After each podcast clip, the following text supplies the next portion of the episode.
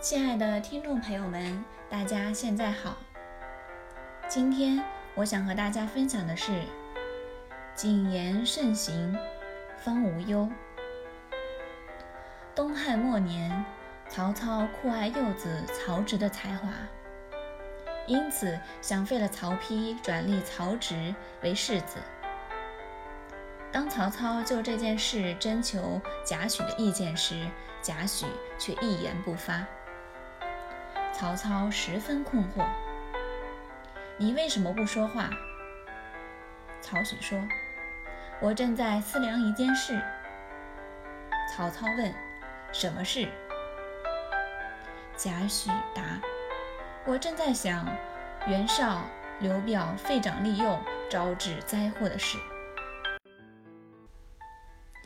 曹操闻言一笑，领会了贾诩的言外之意。也不再提费力之事了。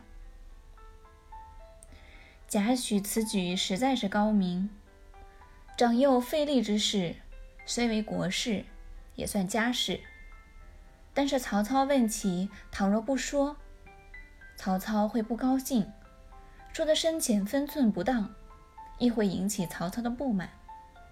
贾诩绕了一圈儿，用袁绍的故事来点破其中的玄虚。曹操自然明白，这样贾诩既避免了指手画脚的嫌疑，也起到了问有所答的妙处，实为上策。说话就像是做人，说话的艺术其实也是做人的艺术。庄子《人间世》讲：“言者，分波也；行者，实丧也。”意思是告诉人们，风一来，平静的水面就起波澜；一句话说错了，人与人之间就跳出问题来。正所谓一言兴邦，一言丧邦。一句话如刀之双刃，口业十分重要。人的行为是事实，行动错了，事情便很危险了。在这里，庄子将人的言与行的后果指示出来，给人以启示。《增广贤文》里面有这样一句：“逢人只说三分话，未可全抛一片心。”这句话作为中国人生存的金玉之言而被世代强调。逢人只说三分话，还有七分不必对人说出。以免别人彻底掌握了自己的底细。有的人也许认为自己做人光明磊落，没有什么见不得人的事，说三分话岂不是太过阴险了？没有什么见不得人，是指你所做的事没有什么可隐瞒的，并不是说非要尽情向别人宣布。老于世故的人。他只说三分话，就能在社会中如鱼得水，游刃有余。说话本来有三种限制：一是人，二是时，三是地。非其人不必说，非其时虽得其人也不必说，得其人得其时而非其地，人事不必说。非其人，你说三分真话已是太多；得其人而非其时，你说三分真话，正是给他一个暗示，看看他的反应。得其时而非其地，你说三分真话，正可以引起他的注意。如有必要，不妨择地长谈。这叫做通达世故的人。庄子在《庄子人间世》中还借孔子的口论述了这样一段人生哲理。他说：“故法言曰：传其常情，无传其意言，则几乎全。”外交官传达两方面意见的时候，做翻译官也一样，传其常情，很正规，很平常；无传其意言，就是说过分的话不能传。好坏都不能加一点。你能够做到这样，就能保全自己，也能够完成使命。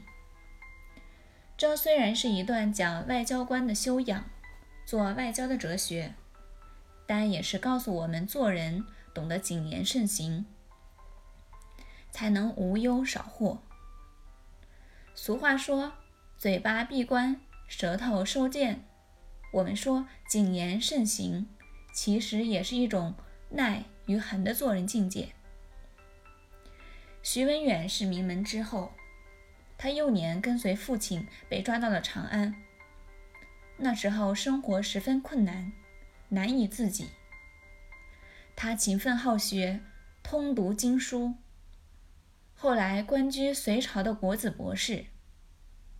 越王杨同还请他担任。祭酒一职。隋朝末年，洛阳一带发生了饥荒，徐文远只好外出打柴维持生计。凑巧碰上了李密，于是被李密请进了自己的军队。李密曾是徐文远的学生，他请徐文远坐在朝南的上座，自己则率领手下兵士向他参拜行礼。请求他为自己效力。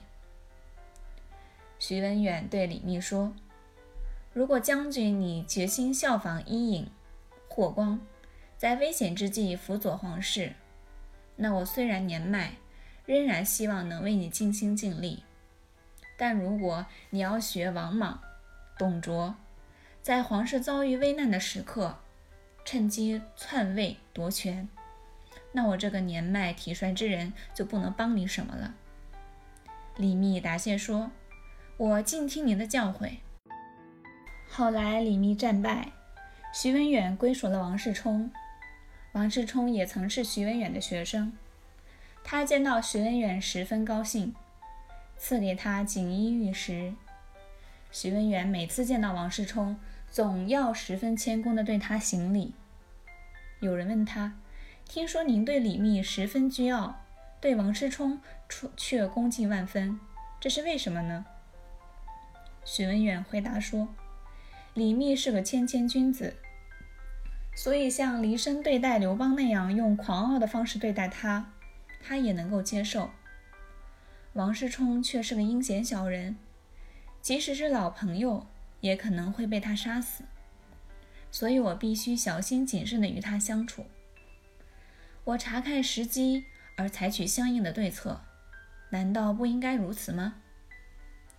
等到王世充也归顺唐朝后，许文远又被任命为国子博士，很受唐太宗李世民的重用。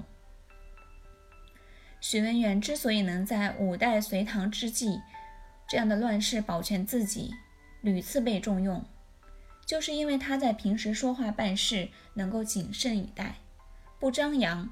不放纵，可谓深得道家做人的智慧。